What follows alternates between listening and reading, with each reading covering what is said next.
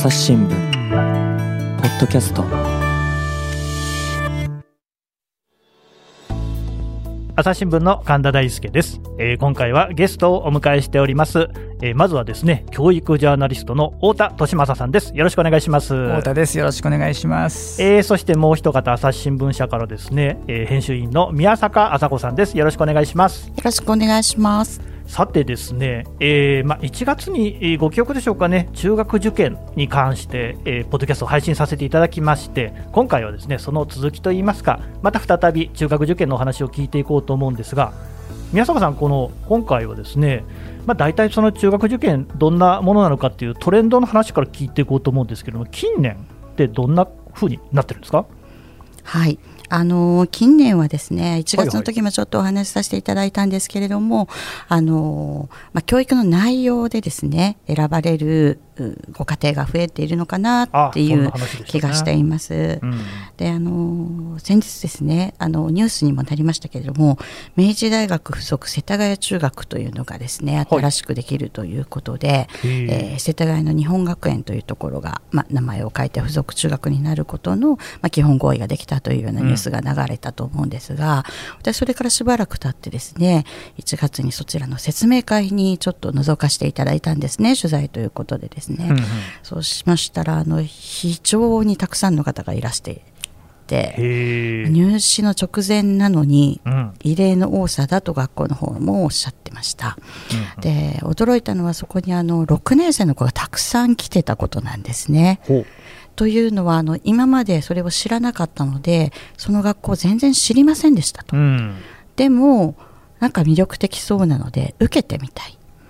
ならば本人を連れてかないと本人も納得しないし、うん学校の雰囲気もわからないからということで平日だったんですけども学校を休ませてですねあのご一緒にいらっしゃっているご家庭が非常に多くてですねあーちょっと驚いたんですよね。でまあ、うんことさようにこう子どもたちに学校の雰囲気を見させてそしてそこから選ぶというご家庭増えていると思うんですね。うんうん。でこれ付属校だからじゃあ皆さん明治に入りたいのかなと、まあ一般の方お考えになると思うんです。もちろんそういう方もいらっしゃるんですけれども、うん。面白いなと思ったのはたくさんの方にお話聞いたんですけど例えばうちの子サッカー得意なんですと、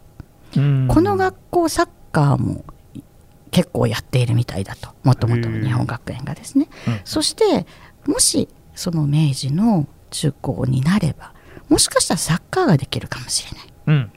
大学を明治に行けるかどうかっていうことよりもそちらの方が私どもにとっては魅力なんですと。うん。いうご家庭があったりしてですね、その必ずしも付属を受ける人が大学を目指してですね行っているというわけじゃないっていうことが最近あののトレンドなんですよね。あのですからあの付属の学校でもですね特に女子校なんかだとあの全員上に、えー上がるというのがですね一昔前の方世代の方々は思ってらっしゃるかもしれないんですが、うん。今はもうあのそちらの上に上がるよりも大学は外に出ますよと、うん。中高はこちらの学校でこの校風をしっかりあの身につけてどっぷりとその中でですね楽しんだ上で大学は外に出ますよっていうようなですねそういうことができるような付属校もかなり人気になっていると思うんですよね。はあ、あということは、私も本当に全然知りませんでしたけれども、そのイメージでね、付属の子っていうのは、その大学に行くのかなと思ってましたが、何々大学附属、何々中学校といっても、えー全然別の大学に行くなんていうことは、さっきのその明治大学附属の世田谷中学校以外でも普通にあるんですか？はい、あのー一つ付け加えると先ほどの明治大学附属世田谷中学校からどのぐらい明治大学に上がれるかということはですね、うん。実はまだあの基本合意が決まったばかりであのどうなるかはわからないんですね。うんうん。ただ今現存している例えばあの明治大学附属明治であっても明治大学附属中野からですもですね国立受けてらっしゃる方いらっしゃいますしあの必ずしもあの上に上がっているというわけではないです。ただそちらと同じぐらいの割合がいけるかどうかっていうのはまだ決まっていないのでそこはまあ誤解のないようにしていただきたいんですが、ただあのそうなんですよね、えー大学に全員上がるというわけじゃなくても魅力を感じていかれる方はいらっしゃるということなんですよね。うん。あのまあ、本当になんとなくなんですけれども、やっぱり中学とかの段階で、えー、名前の知れた大学の付属に入れると、そこから先、大学受験、やっぱ大変ですからね、えー、のこう苦労っていうのがだいぶ緩和されるんじゃないかっていうことで選ぶのかなと思ったら、他にも魅力があるっていうことなんですね。そうですねですからその大学の名前とか偏差値とかいうものにこう魅力を感じるっていう親御さんが実はちょっと減ってきているのかなっていう気がします。でこれはあのもう本当に肌感覚でしかないんですけれども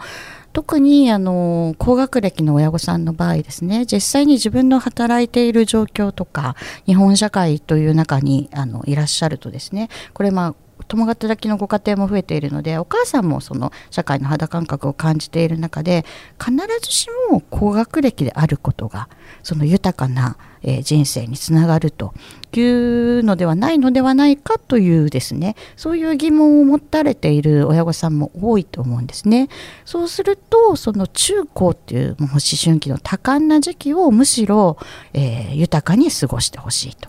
大学はもう自分の行きたいところにえー、行けばいいそれはその偏差値に関係なくですね、えー、自分のやりたい分野で、えー、進んでくれた方がいいそのやりたい分野を見つけるために中高でいろんなことをした方がいいというようなイメージだと思うんですね。であのその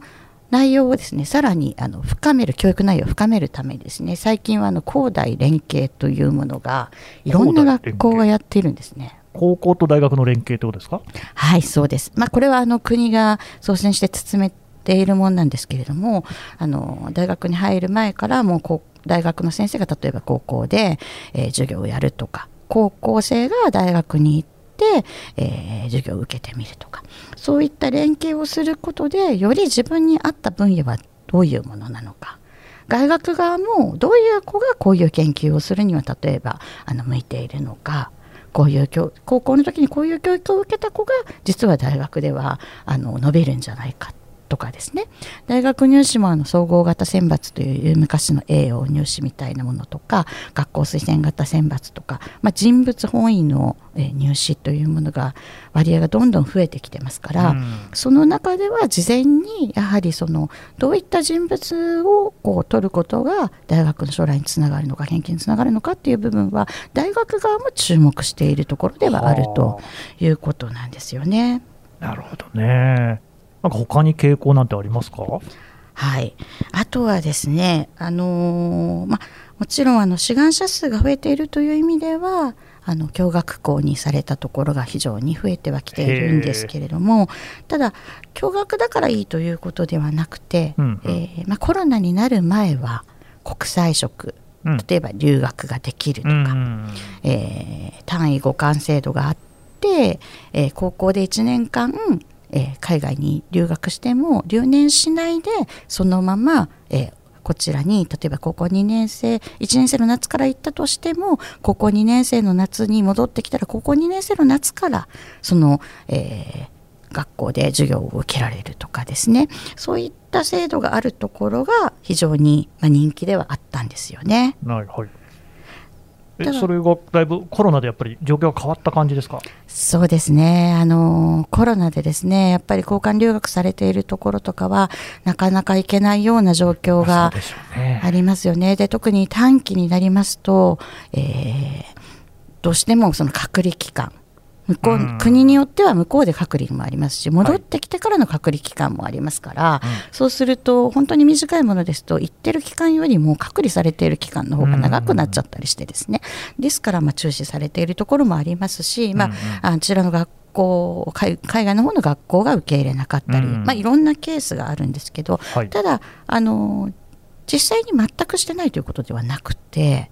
例えばあのドルトン東京学園さんはこの感染急拡大の前の1月にですね、えー、アメリカとかアイルランドとかに、えー、20名ほど送り出していらっしゃいます。3か月間、うん、またあの別の学校は昨年の秋、うん、え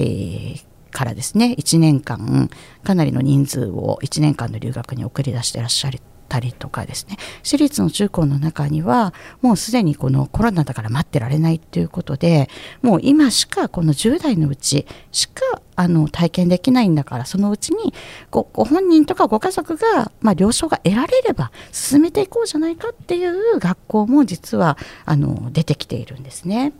ですからこうした流れっていうのは少しずつかもしれないんですけれども増えていくんじゃないかなとは思っています。うんうん、であとまあこうした大学に加え、あこうした学校に加えてですねあの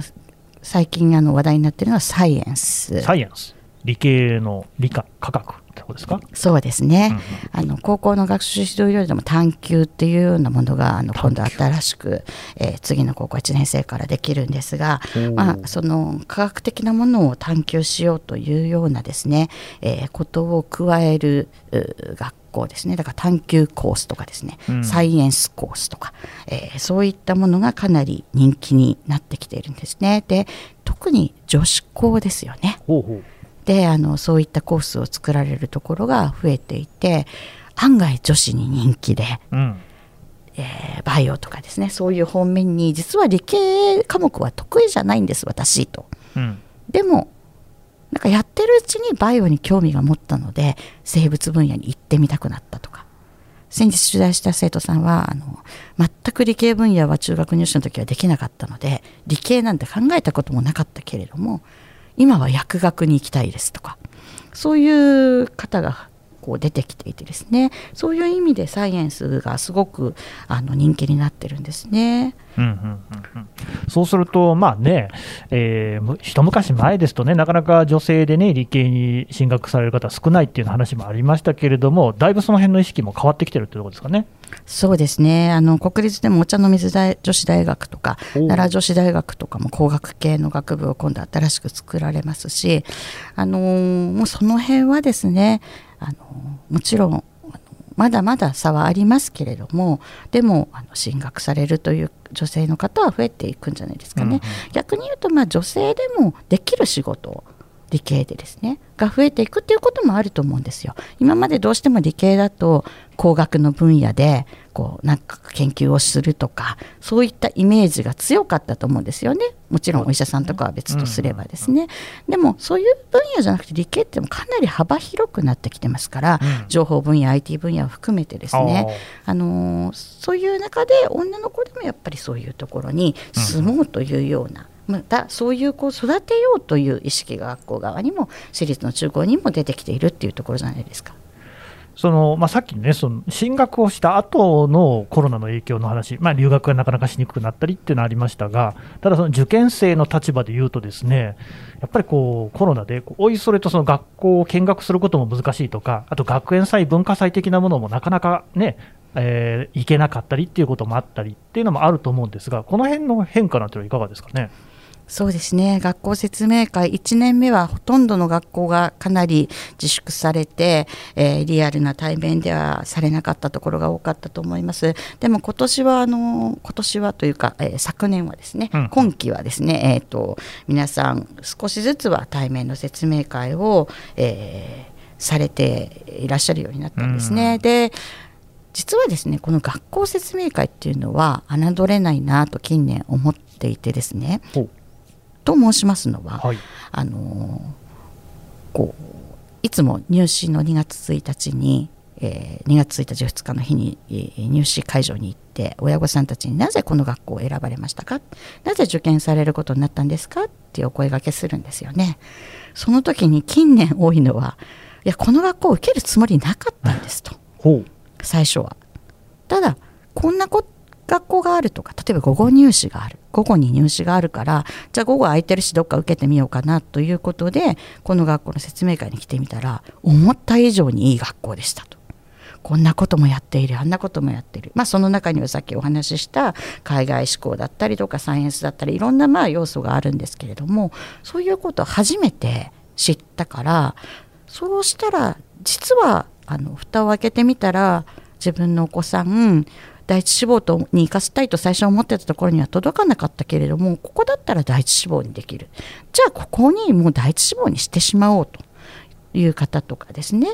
えー、そういうことでどんどんこう志望が変わっていく中で学校説明会というのはすごく大きな役割を特に近年になっているなっていう気持ちがしていますね。うん、なるほど。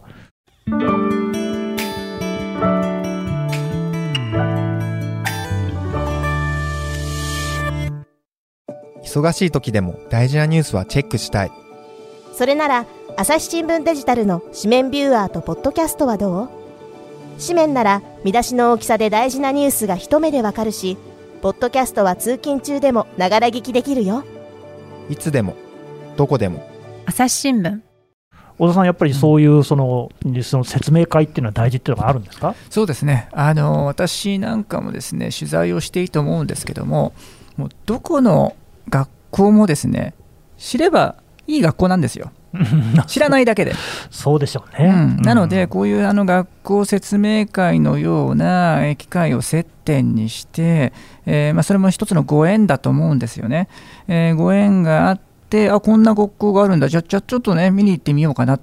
えー、見に行ってみたら、あれ、いいじゃない、ねえー、いうふうな、そういう出会いっていうのはね、また一つ、あの中学受験の、あの醍醐味でもあるんだと思うんですね。でそこであの要するにあのこの学校はいいけどあの学校はダメみたいなその学校を査定するような視点ではなくてですねあなんだ、世の中ってこんなにたくさんいい学校あるんだ、ね、そして、あじゃあ、まあねまあ、あの憧れあの子どものモチベーションになるような第一志望の学校っておそらくまあ決めると思うんですけども、えー、それ以外にもね、えー、たくさん受けるわけですよね。あの首都圏ですと大体平均6校ぐらい、えー、1人の受験生が受けるわけですけども、その中で、あじゃあ、ねまあまあ、おそらくその偏差値的にはいろんなばらつきがあるところを受けると思うんですけども、でも、あこれだけ受けてね、例えば6つ受けて、全部受かっちゃったら、どこに行こうか迷っちゃうよね みたいな。でこの学校はこんな面白い授業があるらしいし、この学校にはこんなユニークな部活が全国で活躍してるらしいし、えー、この学校にはこんな名物先生がいるらしいよとかね、そんな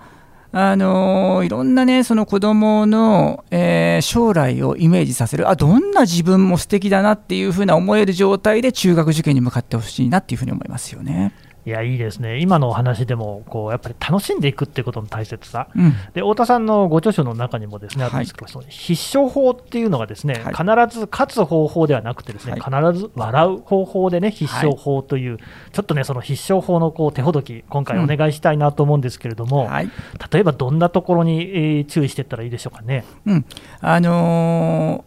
ー、いわゆるね、その勝つっていう意味での必勝法だと、まあ、合格を目指してということだと思うんですよね。うんですけども、やっぱりその、えー、中学受験、えー、受験というものには、えー、合格があれば当然ながら不合格がある。えー、そして、一般的に、えー、本当の意味でのその第一志望に合格できる、えー、受験生というには3割にも満たないとも言われているわけですよね。だからそういう合格を勝ち取るという意味での、えちを目標にしてしまうと、えー、7割の人にとっては負け戦になってしまう。うんうんえー、だとしたらね、えー、中学受験って、えー、かなり分の悪い、えー、戦いになってしまうわけですよね。うん、でも、その中学受験、えー、のその結果だけではなくて、まあ、この人生がそうであるようにですね、えー、プロセスにおいて、えー、何を得られるか、えー、いう視点に、えー、立つのであれば、うん、えー、必ずしも、えー、第一志望に合格できなかったとしても、最後、中学受験が終わった時に最後に笑っていられるとしたら、それってどんな中学受験をした時なんだろうね、まあ、そんなことをイメージしながら中学受験に臨んでほしいなっていうふうに思うんですね。でそれを私は必ず笑うという意味での必勝法と。いうふうに、え読んでるんですけれども、えー、じゃあどういう、えー状況であれば最後笑っていられるのか、えそれはあのそれぞれのえご家庭のですねえ価値観によると思うんですよね。で一つは例えば、え3年間の中で当然ながら勉強をたくさんするのでいろんなことを知ることできますよね。えー、賢くなる、えーいうふうなそういう意味での成長もあるでしょうし、えー、そしてやはりその、えー、決して楽ではない勉強をコツコツコツコツ、え、何年間も続けていかなければいけない。これは10歳12歳の、えー、子供にとってみたらすごい試練ですよ。でその中で思い通りの、え、成績が取れなくって、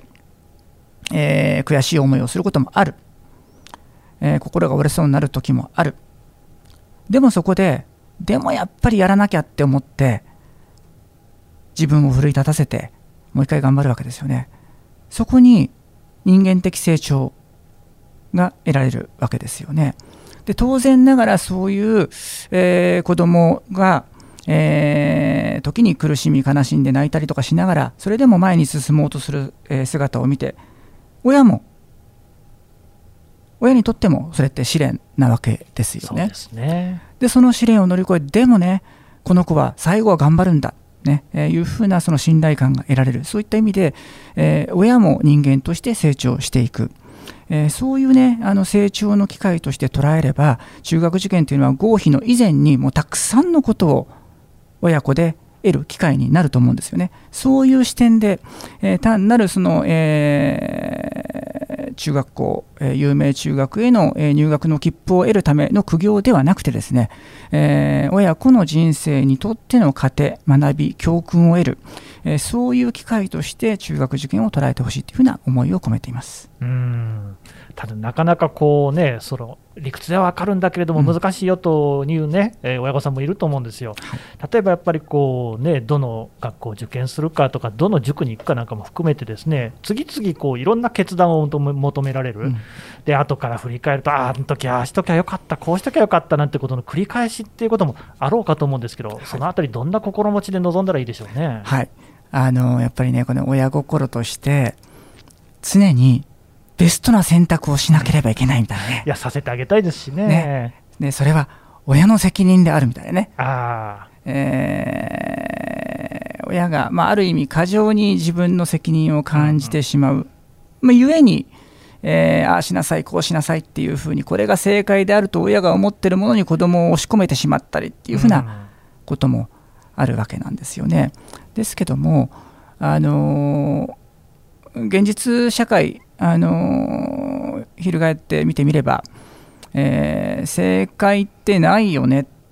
て我々大人は大体分かってるわけじゃないです まあ、か。そうですね。はい。でどんな選択をしたらそれが正解になるかってことって世の中のほとんどの問題にそんなことは分からなくってうんうんうんでこれ中学受験も一緒だと思うんですよねどこの学校に行くことがいいのかどこの塾に行くことがいいのかっていうのは決めた時点では正解なんて分かるはずがないんですよね。で、えーですからその、えー要するにその決断をした時に、えーどんなに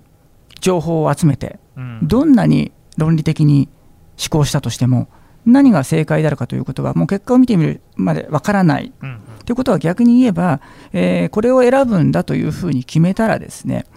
えーその選んだことを正解にする努力をその後にどれだけできるかがその決断の良し悪しを決めるわけですよね。なるほど。これって受験に限らず人生でもそうだと思うんですけれどもえーいくつもの選択肢があるで,、えーでも、えーどれが正解かということは論理的にはわからないだけども、えー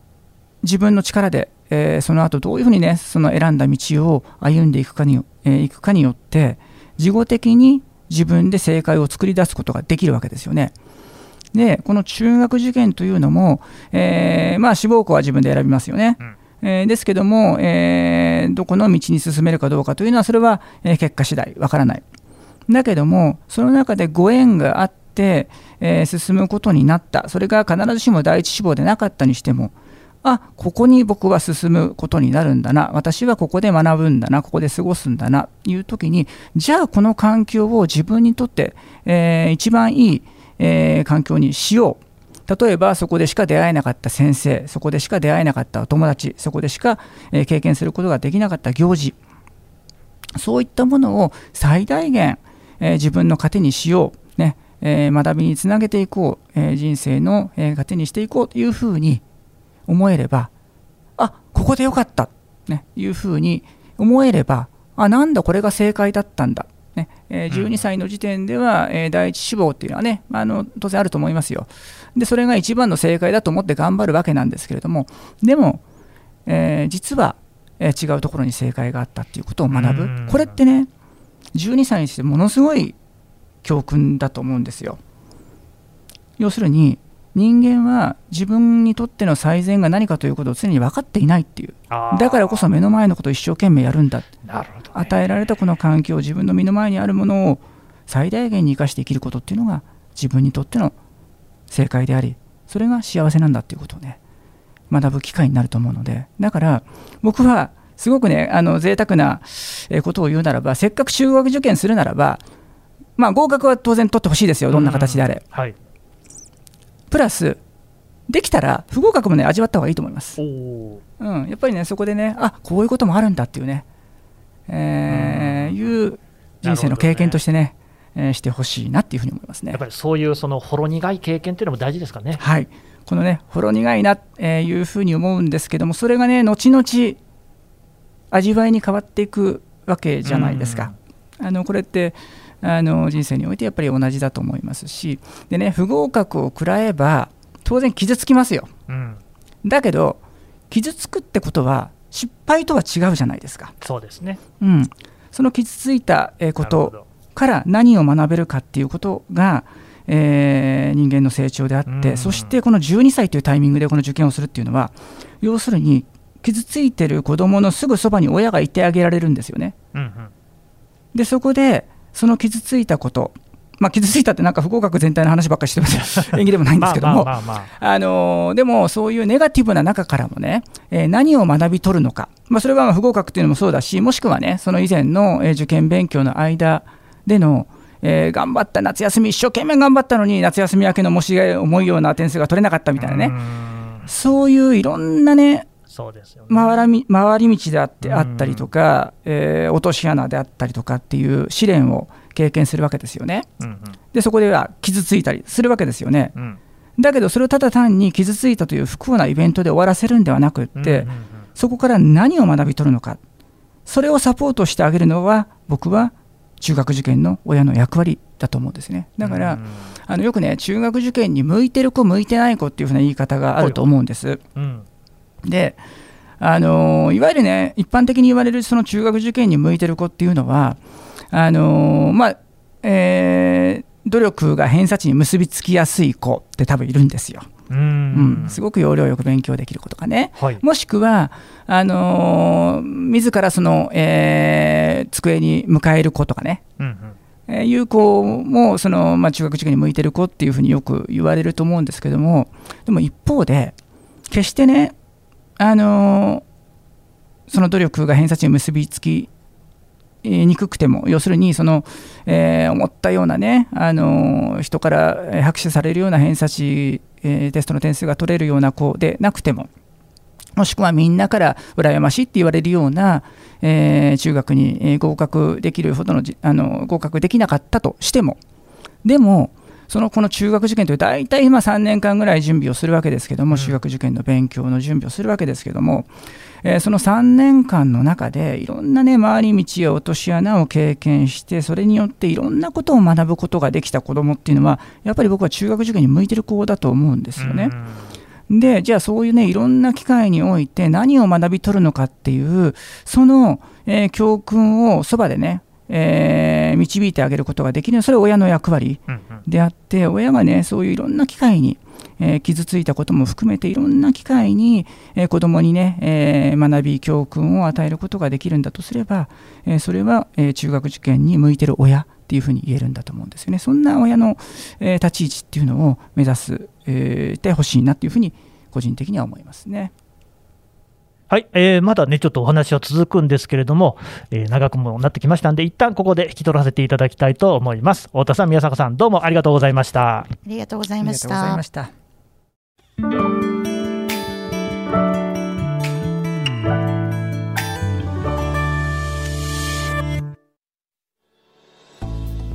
はい、えー、太田利正さん、そして宮坂麻子さんのお話を聞いてきました。さてですね、宮坂さん、えーと、コメントプラスっていう機能が朝日新聞デジタルあるんですよね。はい。私もコメントさせていただいておりますが、えー、とコメントプラスというのはですね、えー朝日新聞朝日新聞デジタルの記事にですね、えー有名人の方43人、それから、えー各専門のですね記者が63名合わせて106人がですね、えー毎日、えーそれぞれの視点でですね、えーコメントをつけていくというような、そういうコーナーになっております。でその一人が宮坂さんだし太田さんということですね。はい。そうなんです。なるほど。宮坂さんの記事にもコメントがついてるんですね。はい。太田さんにもつけていただくことがあってとても楽しみに読ませていただいております。ありがとうございます。というようなですね記事にコメントがつくことでまたこうねえー深く記事が読めるというそういうサービスありますのでこちらのポッドキャストの概要欄からえー該当の記事へのリンク貼っておこうと思いますこちらも合わせてお読みいただければと思います太田さん宮坂さんどうもありがとうございましたありがとうございましたありがとうご。ざいました。朝日新聞ポッドキャスト朝日新聞の神田大輔がお送りしましたそれではまたお会いしましょうこの番組ではリスナーの皆様からのご意見ご感想を募集しています概要欄の投稿フォームからぜひお寄せください。ツイッターやメールでも受け付けています。ツイッターでは番組情報を随時紹介しています。アットマーク朝日ポッドキャスト。朝日新聞ポッドキャストで検索してみてください。